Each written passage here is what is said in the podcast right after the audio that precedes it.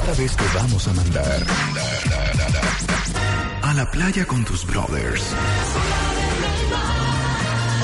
Si eres papá, esta es la oportunidad de pasar una semana tú solito con tus brothers en la playa. Tómate una foto con tres de tus mejores amigos y cuéntanos tu mejor anécdota con ellos. Porque si ganas, los cuatro se van a la playa. Métete a martadebaile.com o wradio.com.mx y manda tu foto ahora. Felicidades, papá. Número de autorización DGRTC diagonal 0969 diagonal 18. Yo no soy presumido. Pero ¿de qué sirve mi humilde opinión contra la de los espejos? El soltero más codiciado de México.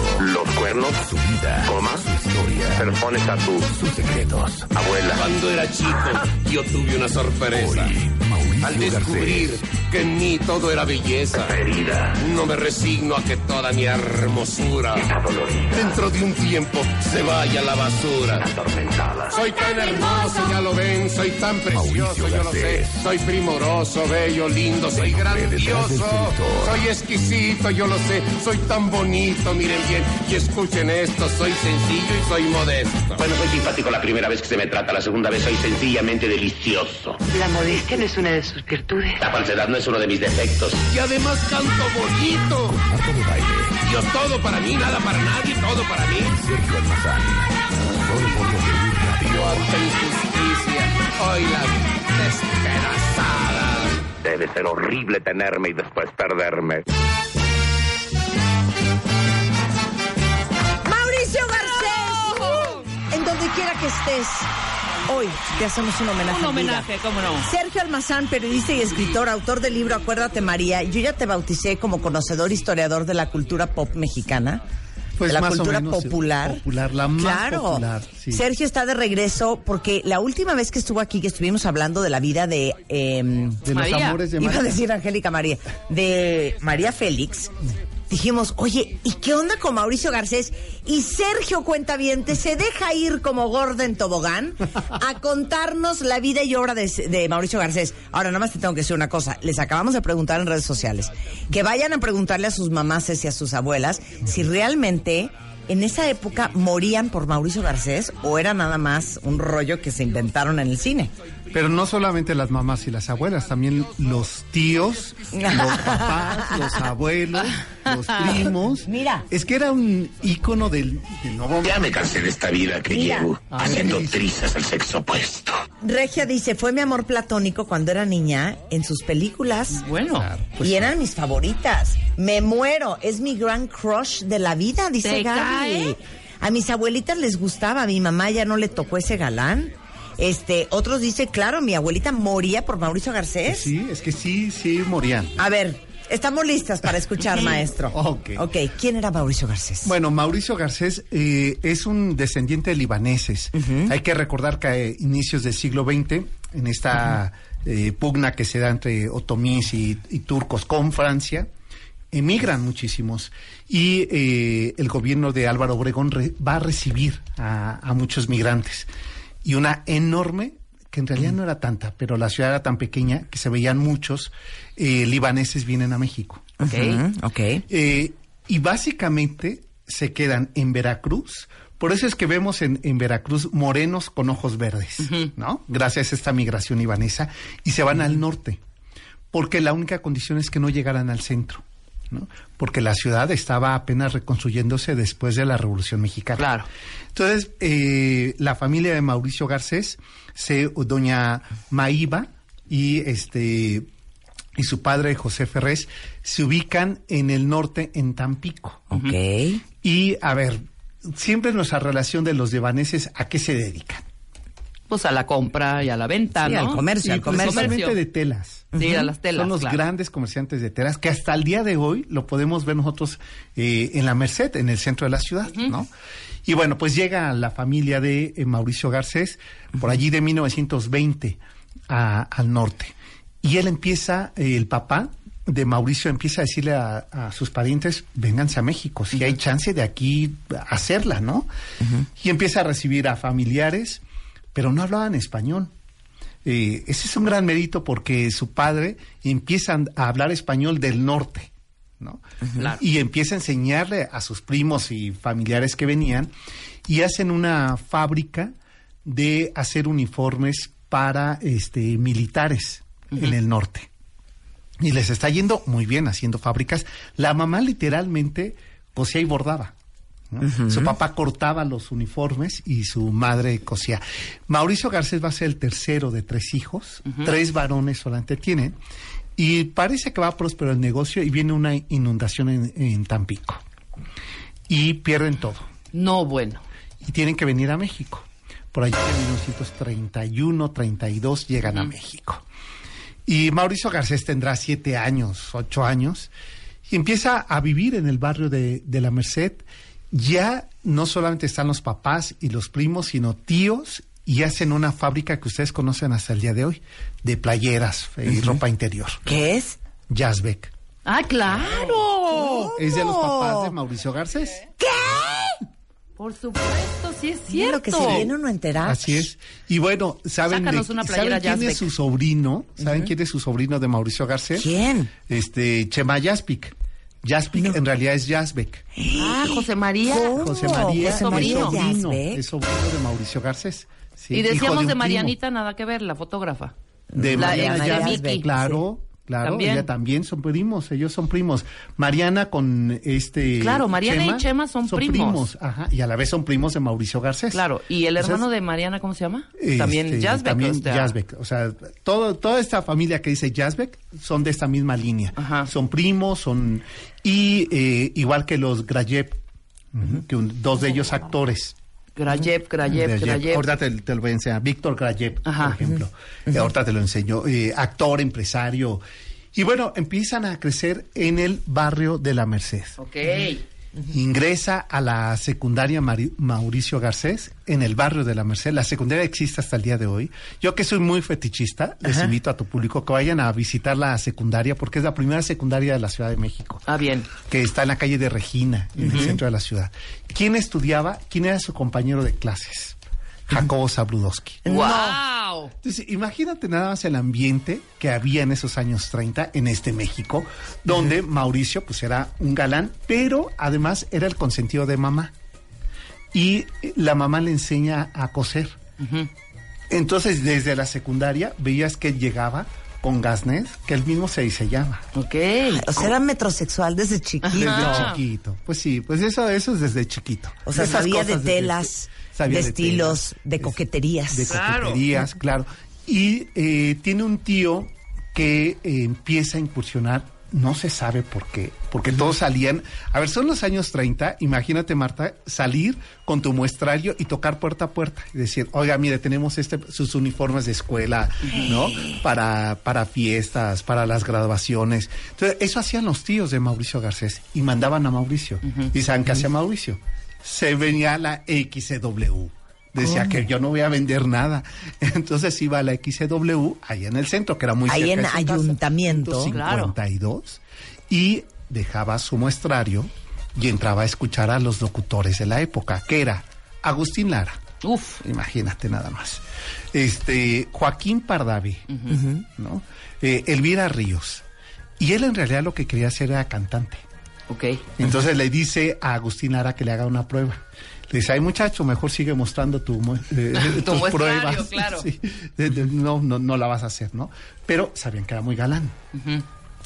Y un tío ingresa a trabajar a la XCW para hacer radionovelas.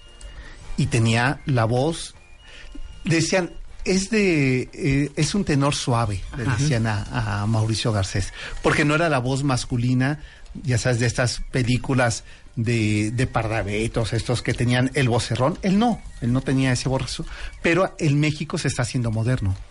Es el, eh, es el México que ya empieza a ser urbano, entonces ya no hay que traer pistola, ¿no? Hay Claro. que seducir con el cigarro.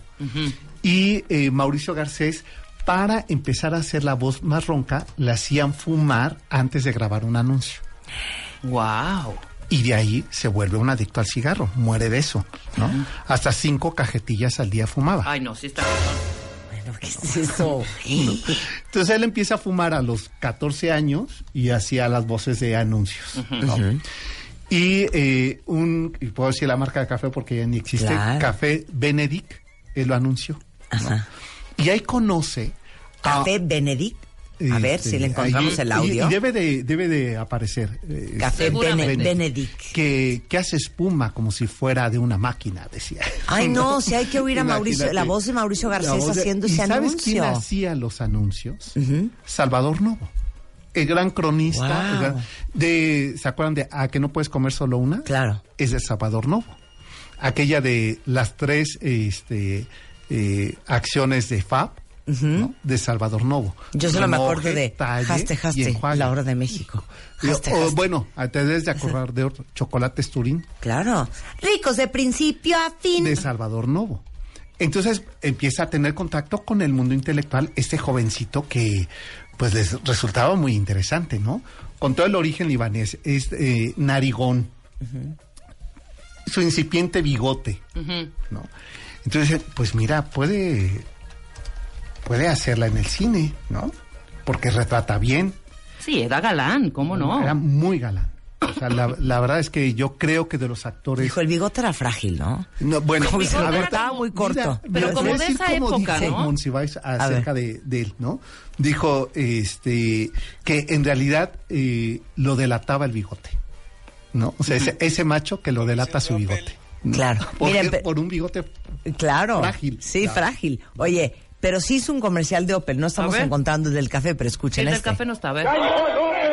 Ya llegó el que andaba ausente. No se azoten que hay vídeos. Calma, ya regresó de Alemania su león papuchón. No más que a ver qué tan fieros son mis hermanitos los leoncitos alemanes. Y la verdad, tan fieros somos los guapeles de aquí como los guapeles de allá. En potencia, en espacio, en economía, en todo. Además, los viajes ilustran y aprendí una cosa, que el que es guapel, donde quiera ruge. Véalos rugir con su concesionario General Motors. Ay, qué Ay, preciosidad. ya, qué joya. No, Oye, bueno, ¿qué te entonces? ¿se acuerdan del anuncio de Bardal? Claro, El del bochito. Entonces yo creo que sí es la voz de, También de, es él. de, de de Mauricio. Garcés, sí, Puede sí, sí, ser la hizo de muchos anuncios. señora, no sé qué, no sé cuánto. Pones el, el de Bardal. Sí, que el jingle era Bardal. Exactamente. Seguramente, Bardal, seguramente es también la voz de Bardal, Mauricio. Exacto. Bardal. No encontramos Entonces, el del imagínense ustedes, Mauricio metido en una cabina de radio, dijo, pues este es mi mundo. ¡Ey! ¿no? Claro. Dejó, dejó al lado. Eh, y dejó al lado, pues, este. eh, pues, todo su muestrario de vender cosas. Pero al inicio de- del cine, que empezó haciendo cine en la década de los 50, eh, gracias a su tío, eh, imagínate su primera película con Claro. Rita Macedo. ¿No? O sea, esta gran actriz que era la guapa de la época, ¿no? Rita Macedo, imagínate actuar con ella. Claro. Y actúa en un papel pequeñito y además se tiene que cambiar el apellido porque Pero ya nos estamos siguiendo al- allá al cine. Es pero, que empieza Ajá. en la radio, Sí. su tío que era promotor le dice, sabes que voy a producir una película y están buscando un extra joven, pues que sea más o menos galán y que entra y le deje unos papeles este que están envenenados a Rita Macedo. ¿Quieres hacer el papel? ¿No? Entonces él le dice, hijo, claro que sí quiero, pero no sé mi papá porque a mí me está mandando a vender su muestrario de uniformes, ¿no? claro. No, no te preocupes, yo le, yo le explico a mi tío, ¿no? Y entonces va y en esta escena él imagínate nada más que o sea se la van a hacer de espaldas para que no se note el rostro de Mauricio Garcés cuando le entrega a Rita Macedo el papel voltea la cámara No. entonces claro en un close up Sí, sí, sí, sí, sí. y le gusta al director o sea, Pero, espera, espérate, ¿cómo se llama esa película? la película, ahorita te digo el nombre, Ajá. es la primera película que hace Mauricio Garcés, este, que se llama, eh, a ver, aquí, lo- ¿Dónde El? Señor ¿Dónde? Gobernador. El señor gobernador. Ajá, con Rita Macedo. 1950. Ok. Este, Rita Macedo y Luis Aguilar. Luis Aguilar era el galán. Pues Mauricio no le tiene que pedir nada a Luis Aguilar. ¿no? Claro. Entonces él Porque voltea a ver a la cámara. voltea a ver a la el director cámara. dice, me gusta este muchacho. Y lo vuelve a llamar, pero en realidad no se lo dice el director, se lo dice Rita Macedo. Rita Macedo es la que dice, ay, como que ese muchacho Tiene futuro. tiene futuro y no tiene mala pestaña. Entonces lo manda a llamar para hacer dos películas más con ella, que la siguiente es eh, Por querer a una mujer, con Pedro Armendáriz, que además cuenta eh, este Mauricio Garcés que cuando llegó Pedro Armendáriz a hacer su escena, le dijo, ¿y, y- y usted de qué la hace? ¿De, eh, de script o, o de mensajero? Ay, y le dice, no, pues voy a actuar con usted. ¿no? Y le dice, bueno, pues ya empezaste bien, tienes suerte, dice Pedro Armendáriz. ¿no? Ok. Ah, ya encontramos el de Bardal. ¿Y si era Mauricio Garcés? Sí, sí, ¿O creemos Mauricio que es Mauricio Garcés? A No ver, suéltalo. Hola, señora Vagoneta. ¿Cómo está su bebé? enorme. Mire, ya le salió su primera bujía.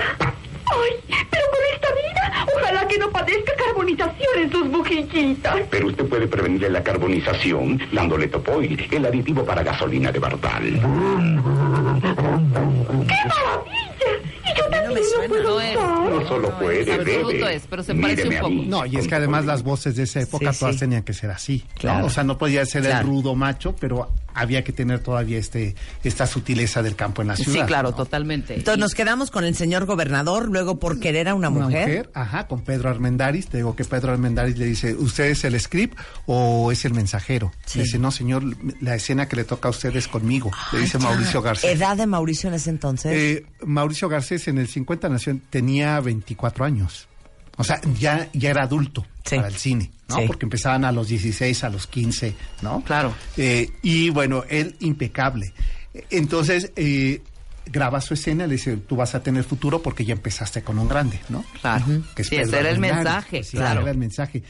Y eh, después se sabe que Pedro Armendáriz dice que ya no quiere que actúe porque pues se iba impecable, en el traje impecable, el cabello engomado y dice, a ver, como que roba cámara, ¿no? Como que al final del día Empezaron a dar del celos profesionales celos a Pedro. profesionales. Pues sí, a ver, Claro. Pedro ya era un personaje consagrado, era un hombre de 50 años, ¿no? Ya, ya era el más visto del Sí, cine, pero el ego es el ego. pero además, pues también te duele la juventud, Claro. ¿no? Y Pedro termina aceptando que le dé clases. Y eh, Cortázar, que es el director en ese entonces, le dice que le ayude dándole clases. Y le da clases particulares a, a Mauricio Garcés. Y Mauricio Garcés lo que descubre, que yo creo, no sé si ustedes estén de acuerdo, eh, Marta y Rebeca, en que el éxito de Mauricio Garcés no es exactamente que fuera el gran actor, sino que es de los personajes que se sabe reír de sí mismo Claro. que no se toma en serio. Y el éxito para no fracasar en la vida es no te tomes en serio. Te tomas en serio y ya te va fatal, ¿no? Claro. Y Mauricio nunca se tomó en serio, aunque en el fondo mm, era poco autocrítico. No soportaba la crítica, ¿no? Entonces por eso es que decía, a mí no me paguen, nada más les doy la lista de los diseñadores donde tienen que comprarme el vestuario. ¡Wow! Yo no soy Él vanidoso. en realidad y bien no sabe cobraba Dios que me sobran motivos para hacerlo. Lo que hacía era pedir un vestuario. Entonces ya le pensaban los productores, porque ese hijo sale más caro que si le pagamos. Claro. ¿no? Entonces, porque claro, o sea, eso te habla que sí, por un lado salía a escena y se reía de sí, pero por otra no me, no me voy a ver feo. O sea, era un gran marquetero. No, bueno, bueno. Un gran marquetero. Sí. Luego entonces. Y bueno, vienen estas tres películas, no pasa nada porque son, o sea, en la primera película salió dos minutos, en la segunda cuatro escenas, ¿no? entonces no pasaba nada en realidad porque había muchos extras en ese entonces en el cine, porque la verdad es que te encontraban en la calle y decían, ay, no quiere usted salir en una película, porque apenas estaba incipiente ya el nuevo cine de la ciudad. ¿no? Sí, claro, Porque además claro. estaban ya muriendo los personajes de la época. O sea, por ejemplo, saca yo aquí una cronología. A ver, Cantinflas nació en el 11, ¿no? Eh, Pardavé en 1900. Sí, no, ya está. Ya era Ya- la, la vieja guardia, ya O sea, se ya iba, cuando- iba de salida. Claro, cuando empieza Mauricio Garcés en el cine, tres años después, en el 53, muere Joaquín Pardavé, ¿no? Este, Tintán iba en la mitad de su carrera. Claro. Cantinflas ya también estaba a la mitad de su carrera. Entonces no había estos, eh, este, cuando todavía sí conoce y de hecho eh, pretendían trabajar juntos, Pedro Infante, ¿no? Este, muere muy, muy joven Pedro. eh, Pedro. Entonces, ya como que había una nueva generación y además eh, hay que considerar algo. Empieza a desaparecer el cine rural en México. Sí, ya Hay no tanto el- caballo, tanta, tanta ranchería, tanto ya charro. no, ya no trenzas. Ya era más urbano. Tanto- ta- tanta terracería. Exacto. Y no solamente eso. Eh, el cine ya no hay que hacer melodramas. Claro. Porque ha terminado la Revolución Mexicana. Ya no era más comedia. Y hay que hacer comedia, hay que hacer reír al pueblo. Y eso se lo debemos, ¿saben a quién? A Miguel Alemán. Miguel eh, Alemán Velasco impulsa el cine cómico, el cine ligero, como le llamaban, y el gran maestro del cine ligero va a ser Mauricio Garcés. Era la época, claro, de Mauri, que eran súper amigos. Mauricio Garcés, Rafa Banquels, Rafa Banquels, bueno, Rafa Banquels... el esposo era- de Lucy Gallardo, ¿cómo se llamaba? Que, uy, no, Bueno, ahorita me voy a acordar, Ajá. pero ¿qué hace Rafa Banquels? Rafa Banquels le, eh, bueno, le encarga porque dirigía radionovelas eh, Banquels y le dice, yo quiero hacer una obra de teatro, le dice Mauricio Garcés. Te encargo una obra de teatro y dice, híjole, es que estás como que te falta carácter para estar en un escenario, ¿no? No lo mismo en la cámara que eh, plantarte y convencer al, al público, ¿no? Pero déjame ver qué te consigo. Y hace su primera obra de teatro antes de hacer un estelar en cine. Ok. Y ahí, Alo Alo se llama, eh, quien habla, eh, y tiene un éxito rotundo En teatro. en teatro. Rambal era el que... Rambal, eh, exacto. Enrique Rambal. Y muy amigo de Loco Valdés. De Loco Íntimo. Valdés. Bueno, se, se presentan. Yo estoy distraída porque Sí. estoy buscando el pedazo donde sale en El Señor Gobernador de 1951. Ajá. Ahí está, Velo, Mauricio velo, Garcés. ahí está, ya lo encontraste, Oye, ¿verdad? o sea, perdón, Guapo. pero muy tipo Clark Gable, Pues era su Gregory gran Peck, inspiración. Claro. Ve qué bien le quedaba Trae el pelo engominado. No, bueno, sabes que mm, eh, manda un telegrama. Estamos en esa época, ¿eh? Sí. Le escribe un telegrama a Hollywood para que le digan la marca del el traje que eh, usaba Clark Gable para el a ver si le alcanzaba o con Ay, eso pedía un salario porque él quería hacerse una, un portafolio de fotografías haciendo y van a ver que hay estas eh, imágenes de él posando eh, imitando a su gran maestro, ¿no? Sí, very Clark Gable. Sí, claro. sí, sí. Lo que el viento se llevó y para todo, El claro, mismo bigote claro. frágil que dices, pero era como de la época ese, ese bigote, ¿eh? Es que hay que quitar lo ranchero. Entonces consideran que eh, un rostro limpio de, de Sí, barba sí. No es muy masculino. Entonces hay que dejar ese Qué bigotito. joya, qué joya. Que, eh, que además saben quién se burla de eso. Cantinflas. Por eso se deja el bigotito nada, estas dos cositas Estas aquí. dos patitas a los Sí, lados. a los Regresando lados. del corte, híjole, Sergio nos va a decir por qué, qué raro que a Mauricio Garcés jamás se le conoció una dama. Pues ya, Se le conocieron muchas. ¿Ah, sí? Sí. Pero, queremos serio, saber si Mauricio Garcés era gay o no era gay. También del queremos corte. saber después del corte en W Radio. Que toda mi hermosura dentro de un tiempo se vaya a la basura. Al cliente hay que prepararlo, predisponerlo para que le guste la mercancía. Mauricio Garcés. Y esto es indispensable. Hoy Shandon del 56. Ya regresamos. ¿Quién la viste? No sé, indiscreto. Pregunté quién la viste, no quién la desviste. Mauricio Garcés. Estamos de vuelta.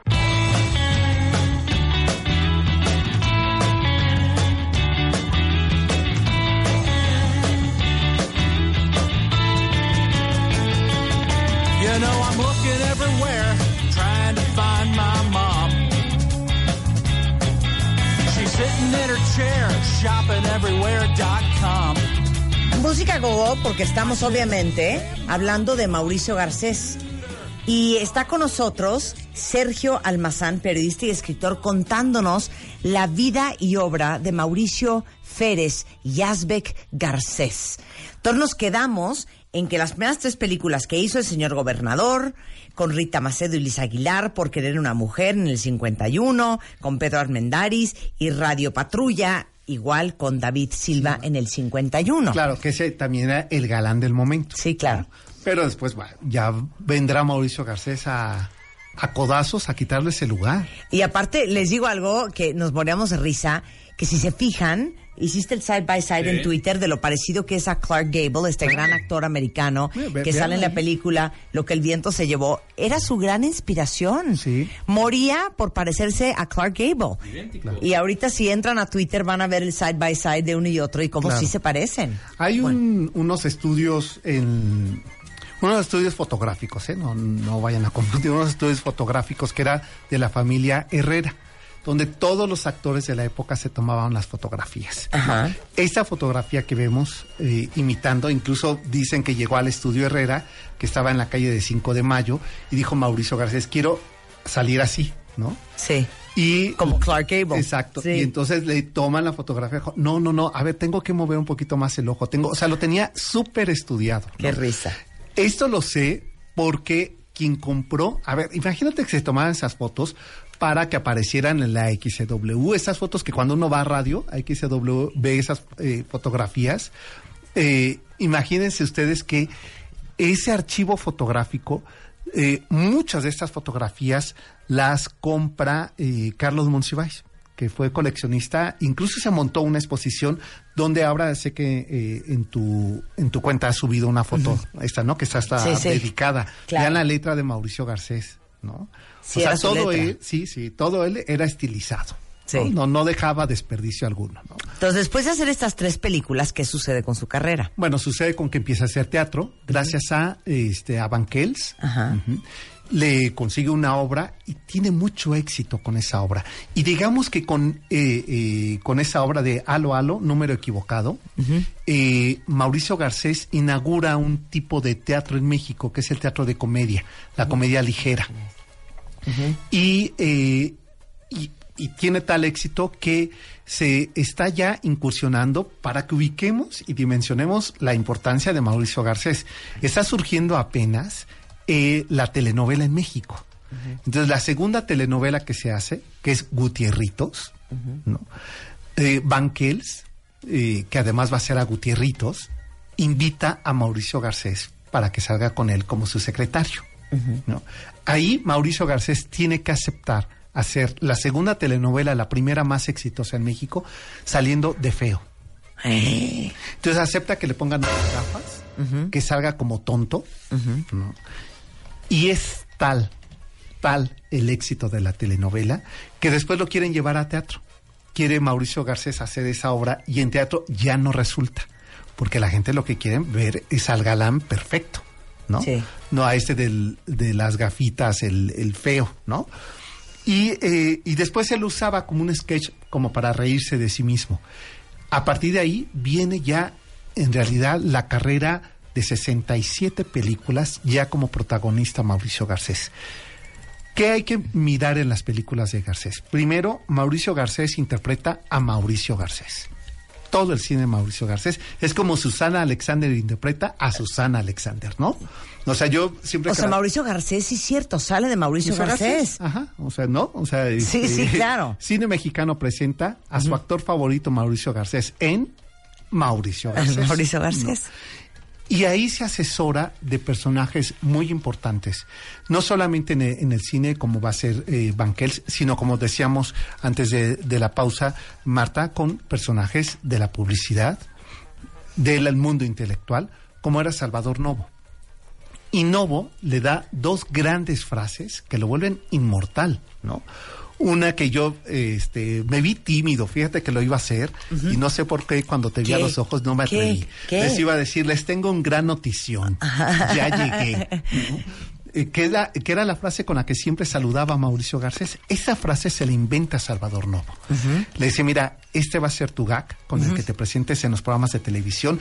Y él le aumenta otra cosa, Mauricio Garcés. Salía y decía, les tengo un gran notición, ya llegué.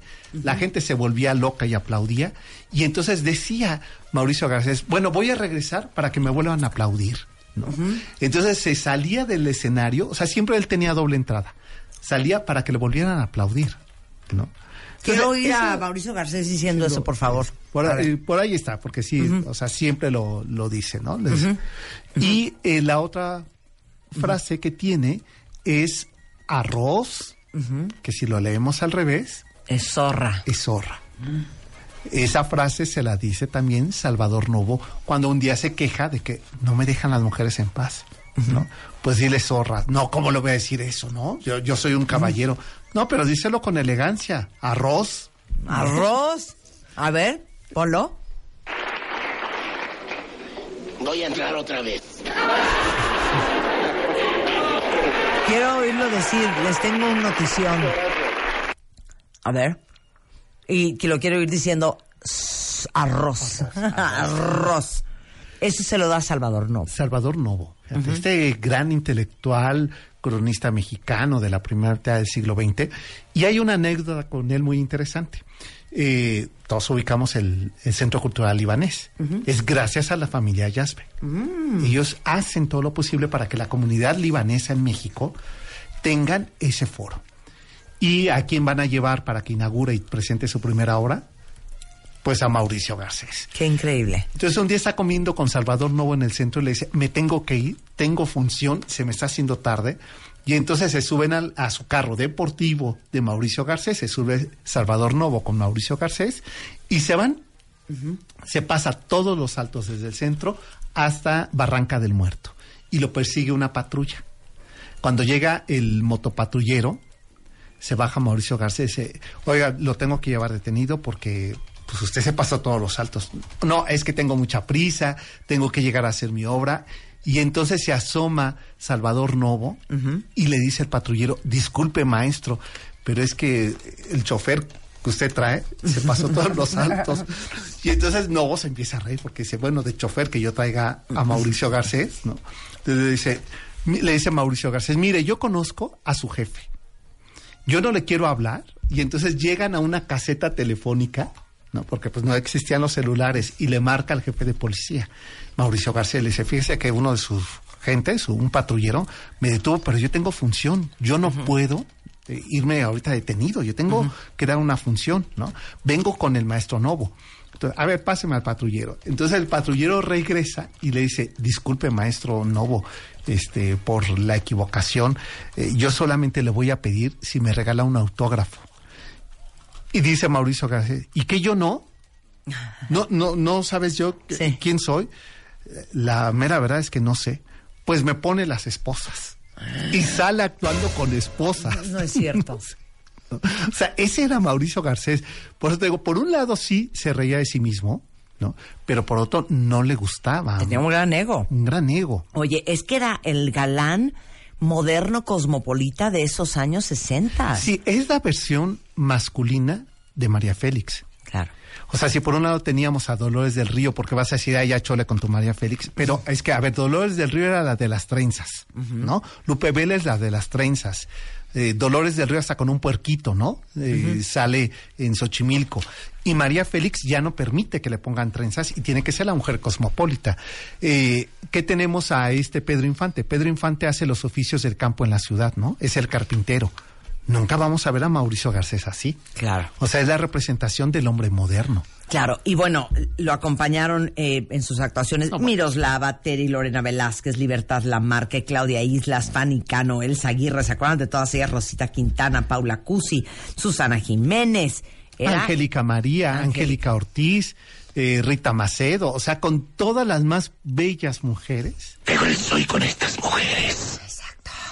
Y, y, eh, hay una característica que les invito a que vean en sus películas. Cuando viene el beso, cuando porque siempre Sí. las mujeres lo quieren besar. Sí. ¿no? Cuando Corte. viene el beso, Corte, nunca vas a ver a Mauricio Garcés besando besándose. en la boca. Él para la trompita, Ajá. ¿no? Pero nunca hay beso de lengua. Nunca intercambia saliva con ninguna mujer. El único peligro que corres es el de mis bestiales besos. Y nunca lo ves besando. Y nunca lo ves besando. Ahora, la pregunta de los 64 millones de euros. Mauricio Garcés nunca se le conoció mujer. Muchas, todas estas. Todas. O sea, por ejemplo, en las memorias de Silvia En la vida Pinal, real, hijo. Ajá, en las eh, memorias de Silvia Pinal. Pinal, Silvia Pinal dice que le insistió que se casaran y que él, y que él le insistió a, a Silvia Pinal que se casaran. Y que Silvia dijo, no, pues si yo estoy con Enrique Guzmán, no puedo dejarlo, ¿no? Pero eso es mentira, eso no es, no es verdad. Te voy a contestar lo que me estás preguntando sobre la gaycidad de Mauricio, Mauricio Garcés. En una ocasión su madre, él vivía con su madre, vivió toda la vida con su madre. Toda, toda la vida. Pero un día a su madre la llevan hospitalizada y le dice, ¿sabes qué, mamá? Tengo que hacer una película. Eh, es una película y te voy a tener que abandonar pues unas tres, cuatro semanas en lo que dura la filmación. La película se llama Modisto de Señoras. Y no te asustes, voy a ser yo a un gay en esa película. Uy, entonces terminas antes. Ya no te digo más. ¿Era o no era? Pues ahí está la respuesta, ¿no? ¿Y quiénes fueron sus amores? Eh, a ver, se rumoró de eh, Novo. Ajá, Salvador Novo. Novo. Pero en realidad fue su maestro. Se llevaban 25 años, ¿no? Y yo creo que todo el mundo quería estar rodeado de intelectuales como Salvador Novo, que además tenía una relación con el poder, con el mundo intelectual. O sea, Y era a un- Salvador Novo tampoco se le conoció dama. Ah, bueno, Salvador Novo escribió una autobiografía que se llama Estatua de Sal, que lo único que él pide que se publique cuando él muera, que es una autobiografía de sus cuitas homosexuales en el centro de la Ciudad de México, ¿no? Este, un libro interesantísimo. Pero era abiertamente homosexual. Eh, como diría Juan Gabriel, eh, este, no se pregunta lo obvio, ¿no? o sea, era muy obvio No, que era- estamos viendo eh, fotos de Salvador Novo. Este, Eh, a ver, se maqui- de nuevo, se Novo, maquillaba. Y era una señora. era una señora. Ya esas fotos sí ya muy mayor, se maquillaba, usaba este peluquín, anillos al estilo Pitamor, ¿no? O sea, Sí. o Frida Kahlo en todos Sí. los dedos. Y tenía un gran amigo también eh, gay que tenía, que les llamaban las doncelas, no las doncellas, ¿eh? las doncellas, porque tenía un, una leonera en las calles de Donceles, eh, Villaurrutia, el gran poeta Villaurrutia, y Novo, y se iban a la Alameda a ligarse militares, y se los llevaban ahí. Entonces, eso lo digo porque es- aparece en la estatua de sal, ¿eh? Este, ve, ve los anillos ahí, ¿no? Ahora, la colección de Slim, del Sumaya, tiene esos eh, anillos, ¿eh? El peluquín, los anillos, el gasné, y se dice que quien le inspira a Mauricio Garcés el gasné es Novo Ah. que era su amigo de época. Otro eh, gran amigo, no gay, eh, este, Antonio Badu, que además también era su paisano, era libanés. Pero eh, tuvo amistad también, por ejemplo, con Carlos Monsiváis.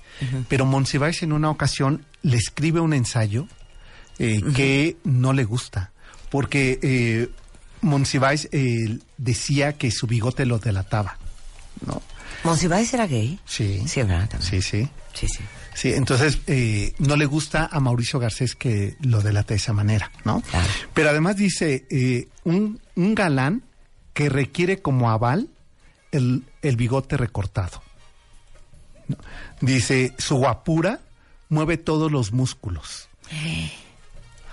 Entonces no le gustó eso a Mauricio Garcés, ¿no? Sí. Eh, porque además pues, lo estaba sacando del closet, pues.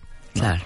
Eh, y lo que se busca entonces es volverlo a rodear. Incluso hay una entrevista eh, que ya aquí Alan había localizado de Ricardo Rocha, de las últimas que le hace ya muy enfermo con efisema pulmonar a, a Mauricio Garcés.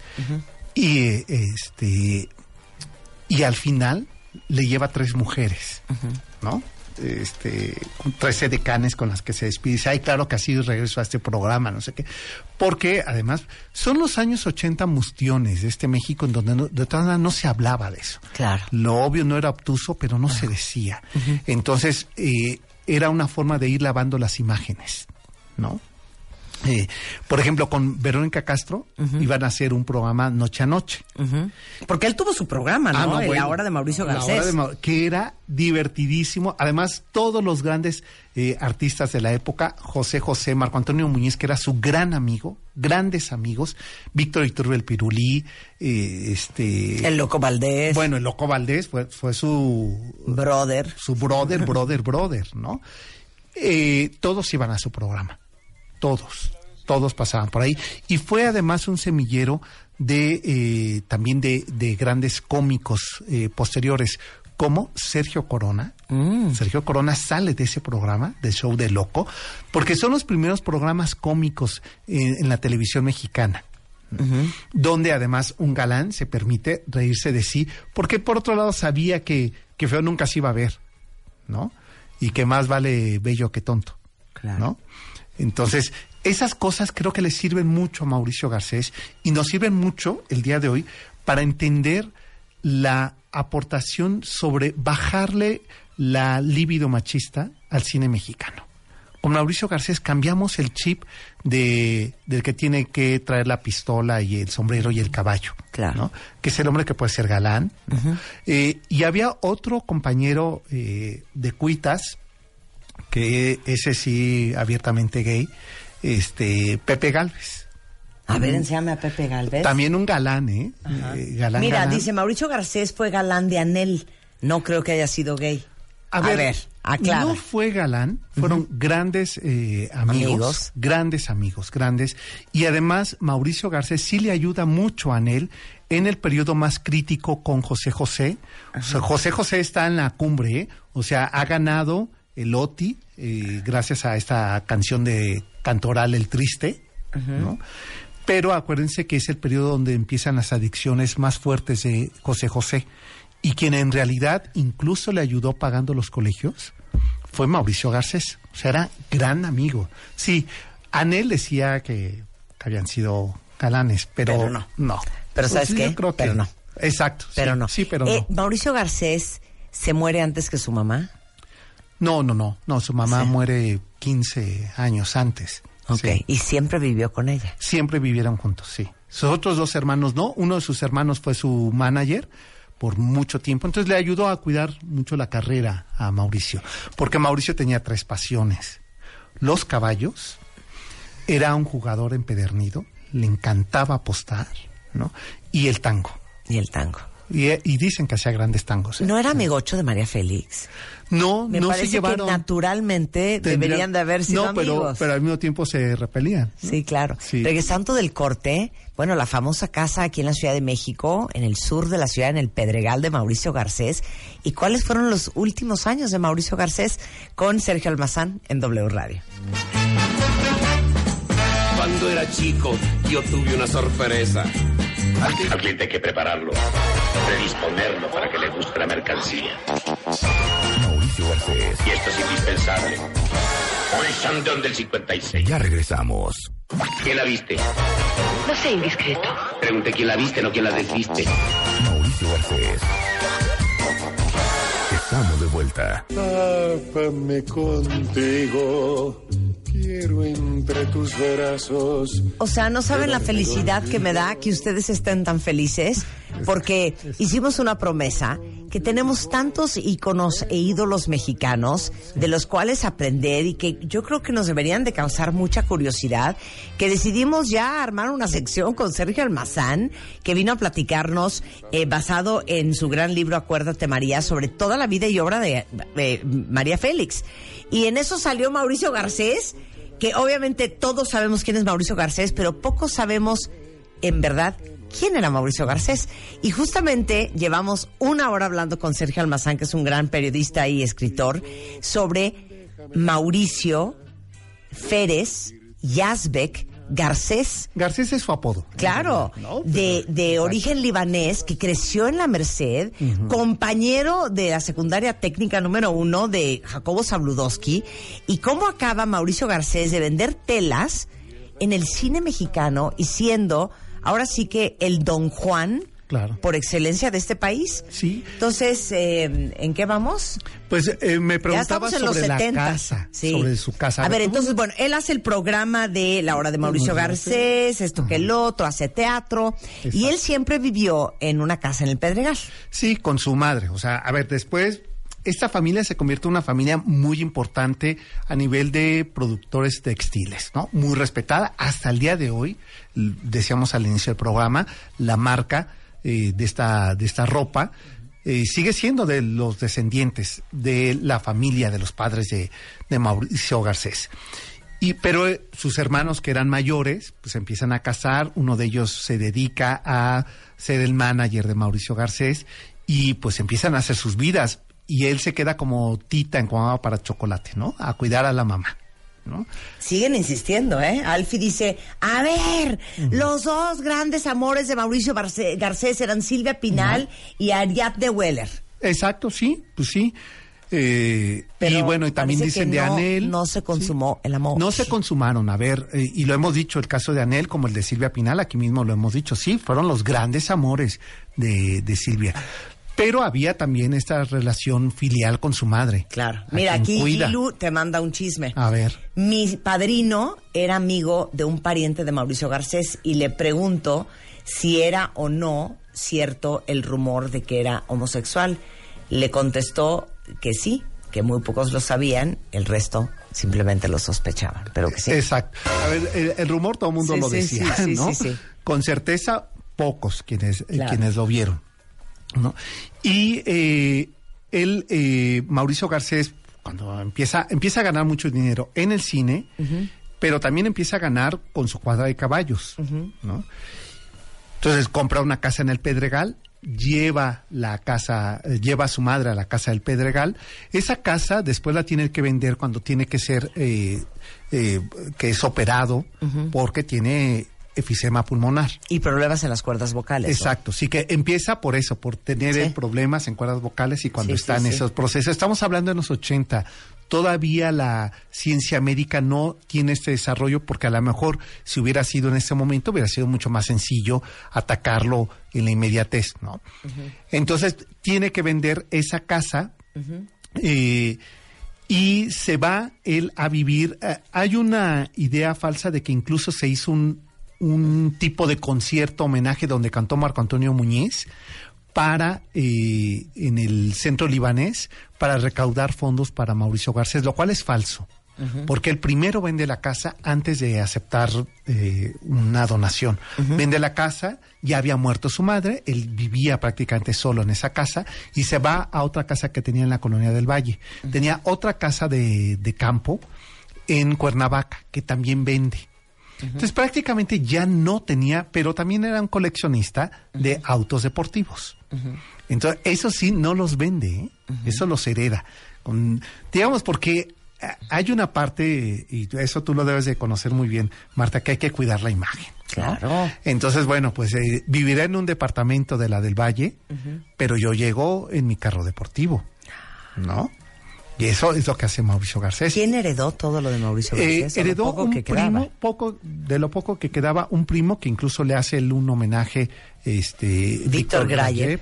que su primo, eh, le hace un homenaje haciéndole este libro, hereda él como hereda también un sobrino, hijo de su hermano, el que había sido su manager. Es a quienes le, les hereda lo que quedaba de la fortuna de Mauricio Garcés. Porque además se pensaba en esa época, eh, Marta, sobre como si las fortunas fueran interminables. No, no había una conciencia de invertir, de, de guardar, de porque además te llegaba muy fácil. ¿no? No, y aparte en, en la entrevista la tienen que ver, se las mandé por redes, que le hace Ricardo Rocha Cuentavientes en el 89, ya eh, Mauricio Garcés con una voz como así. Él dice que sigue apostando. Que siga O sea, era un apostando, gran ¿no? No, jugador. Era un gran, gran jugador. O sea, ahora sí que era ludópata. Exacto. Era ludópata. Sí, sí, sí. Y, eh, y además, ¿sabes qué? Era una persona, eh, lo que cuentan los allegados, de un corazón muy noble, ¿eh?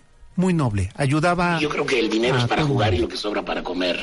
Ay, mira, dice alguien más, mi papá fue a tocar a sus fiestas porque estaba en el grupo de los Mathers y nos Ah, dijo que claro. sí, que era gay.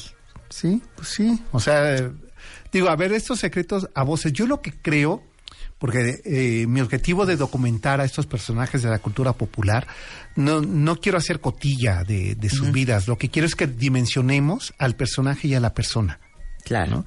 Que entendamos y que no, y que el día de hoy sería absurdo juzgar a alguien por una preferencia o una No, práctica bueno, sexual. totalmente, ¿no? totalmente. Entonces yo creo que lo que hay que reconocerle es la aportación que hace Mauricio Garcés a la cultura popular, creando un nuevo arquetipo del mexicano. Ese que ya no quiere traer la pistola ni meterse a la cantina y, y es- y ubicarse en el rincón de la cantina para, para llorar eh, un amor partido, sino este hombre que sale y conquista, eh, este hombre que vive en las urbes, o sea, este Claro. es el, el personaje que hace Mauricio Garcés, ¿no? Claro. Que construye ese tipo de, Claro. de personaje. Se muere. Se muere, eh, muere en la Ciudad de México, está sepultado en el Panteón Francés de, de La Piedad, ahí en Cuauhtémoc y Viaducto, ¿no? Porque acuérdense que ese panteón también es diseñado para familias libanesas. Ok. Entonces eh, hay una cripta de la familia este eh, Yazbek y pues eh, ahí está, ah, ahí está Mauricio Garcés, muere en la Ciudad de México, muere en su casa, porque las últimas tres semanas que él ya está muy enfermo y que saben que no hay nada que hacer, él pide que eh, este ir a su casa, ¿no? Y, y morir en su casa, en su departamento. 27 de febrero de 1989. Así es, sí. Y, y creo que con él se cierra un capítulo muy interesante en el cine mexicano. A ver, si queremos ver sus películas como películas de culto, no lo vamos a tener, porque eran películas para divertir, para construir una Sí, idea. era de- comedia. era comedia. Pero lo que sí podemos hacer con la figura de, de Mauricio Garcés es considerar esta construcción nueva que aligera al macho mexicano, Claro. que lo que lo vuelve más amable, amoroso y ya no este melodrama de este eh, soy inocente, ¿no? El torito es inocente. Ya no ese melodrama, ya ese nuevo cine que, que vamos a tener. Me de- ayer me preguntaba un español que si sobrevivía el cine de Mauricio Garcés. Y dije, yo creo que sobrevive la figura, el Ay, personaje. ya, Mauricio, es que siento, veo- estoy viendo su libro, si les interesa, es de editorial Diana, es de Víctor Grayev, que es su Pro- primo. su pri- es su primo, su primo. Prometo enviarle uno. eh, Sí. No alcanzaron a llegar. Mauricio Garcés, la historia de un seductor, las traigo muertas, pero veo su carita, sí se la pasó bien. Ha de haber sido bien difícil ser gay en esa época en donde no había la apertura y la inclusión que hay hoy. Mira, eh, yo creo que, que es lo que le pasa a cualquier ser humano. O sea, este, yo ahora que escriba tu, tu biografía, Marta, tendré que saber algo, eh, si sí la pasa uno bien o no. Porque al final, como, como seres humanos, ¿no? Eh, hay momentos críticos. En los setentas, en los 80, Mauricio Garcés no solamente ya es un adulto que es reconocido como personaje, sino que también eh, Mauricio Garcés es un personaje muy solitario, porque la, la fama y al mismo tiempo la, la crítica, ¿no? Le, le empieza a absorber. Por ello esta entrevista que le hace este Ricardo Rocha, que es muy pertinente la, la entrevista, porque en la entrevista vemos que Ricardo Rocha lo que busca es que el público reconozca a ese personaje. Y a mí me parece que lo logra hacer muy bien. Eh, tú mencionabas, eh, Marta, hace un momento esa entrevista porque vemos, es una entrevista en el 89, en enero del 89, es decir, un mes antes de que él fallezca, y ya vemos a un Mauricio Garcés, pues que ya es un señor de 60 años, ¿no? Que ya, que ya ha hecho una carrera importante, que ya ha definido una, un, un carácter, pero esto que tú, que tú decías, eh, Marta, ¿no? O sea, no, no debe ser fácil. ¿no? Que yo no le debo nada ni a los productores, ni a los directores, ni a la crítica. El único compromiso que tengo, la única deuda que tengo, es única y exclusivamente con el público de México al que le debo todo. Entonces a la señora y al señor y a los jóvenes les vuelvo a repetir que por lo que me han dado y por lo que soy, muchas, muchas, mu- muchísimas, muchas gracias. Su voz, cuentavientes, No, estoy es que ya, ya- traumada. ya. claro, ya, ya ahí escuchas un... Qué horror. Hay que Ah. saberse retirar, ¿no? Marta? Totalmente. También. ¿Estás de acuerdo con eso? Todo el mundo está trastornado con nuestra sección de íconos mexicanos. ¿eh? No, oye, no, se Bueno, trata que seamos felices con Oye, ellos. Que los... ya hicimos María Félix, ya hicimos Mauricio Garcés. ¿Te acuerdas quién quedamos que iba a seguir? ¿Sara? No. ¿Sara García? ¿Quién? Cantinflas. Cantinflas. Ya, ya Cantinflas, que Cantinflas. ¿O quieres hacer Sara García? Quiero hacer Sara García. Vamos a hacer Sara García, la abuelita Sara- de México. la- el abuelo de México. Perdón, ¿era gay también? También, sí, sí. Y ella Sara sí- García era gay, les voy, a, les voy a traer hasta foto de su pareja, que duró más de 45 años con su pareja. No Rosita. ¿Cómo se llamaba? Rosita. No. Ah, yo pensé que era doña Prudencita Grifel. No, no, no, no, no, ella sí no, nunca. Qué Nunca increíble. Oigan, si quieren seguir a Sergio Almazán, está en S Almazán con Z71 en Twitter. Y busquen su libro, acuérdate María, que es toda la biografía por favor. de María Félix, una gran, gran historia. Eh, Marta, pues nos vemos pronto, ¿no? Espero que me invites 100%. pronto, por Ya favor. prepara Sara García. Ya, ya está. ¿eh? Siento Eso- que les rompimos el corazón a muchos de ustedes que vivieron a Sarita García como su abuelita. Bueno, a ver, es que Bueno, uno era el ¿qué me personaje y dices de Mauricio persona. de Galán? O sea, también. No, pero Sarita García siento que es muy fuerte. Pues aquí en redes están diciendo que ya le rompimos el corazón porque era su amor platónico de muchas. No, pero espérame. Ah, bueno, puedes seguirlo siendo. Déjame decirte una cosa. Decían que era bien perra. Bueno, Sara era ya le una voy a perra decir que casi se queda desgraciada. calva. Nos quiere dejar, Ma- pero la eh, queremos y nos aferramos cuando a hizo ella. Mundo de Juguete. De los jalones de No, pelos. le pegó el ventilador. No, hay que, el día que hables de Sarita García vamos a hablar a la Graciela Mauri. A que eh, nos cuente si era una perra o no era una perra. Totalmente. Era tremenda, porque además se ponía O sea, muy se hacía nerviosa. la linda, pero era de las que te Sí. jalaba la patilla. Ajá, sí, Maldita pues sí. ya- Sarita no, García. Ya estaba mayor.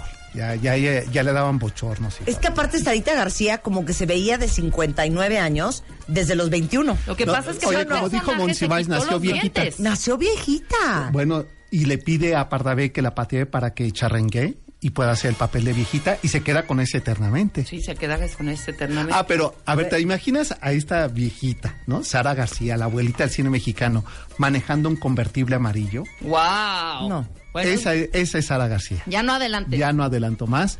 Gracias, Marta, de verdad. Qué gusto. Sergio Almazán contigo. es una diversión. Ya, Gracias. quedan contratados cuentavientes. Sara García, la próxima figura de la que vamos a hablar con Sergio. Gracias. Son 11.48 de la mañana en W Radio.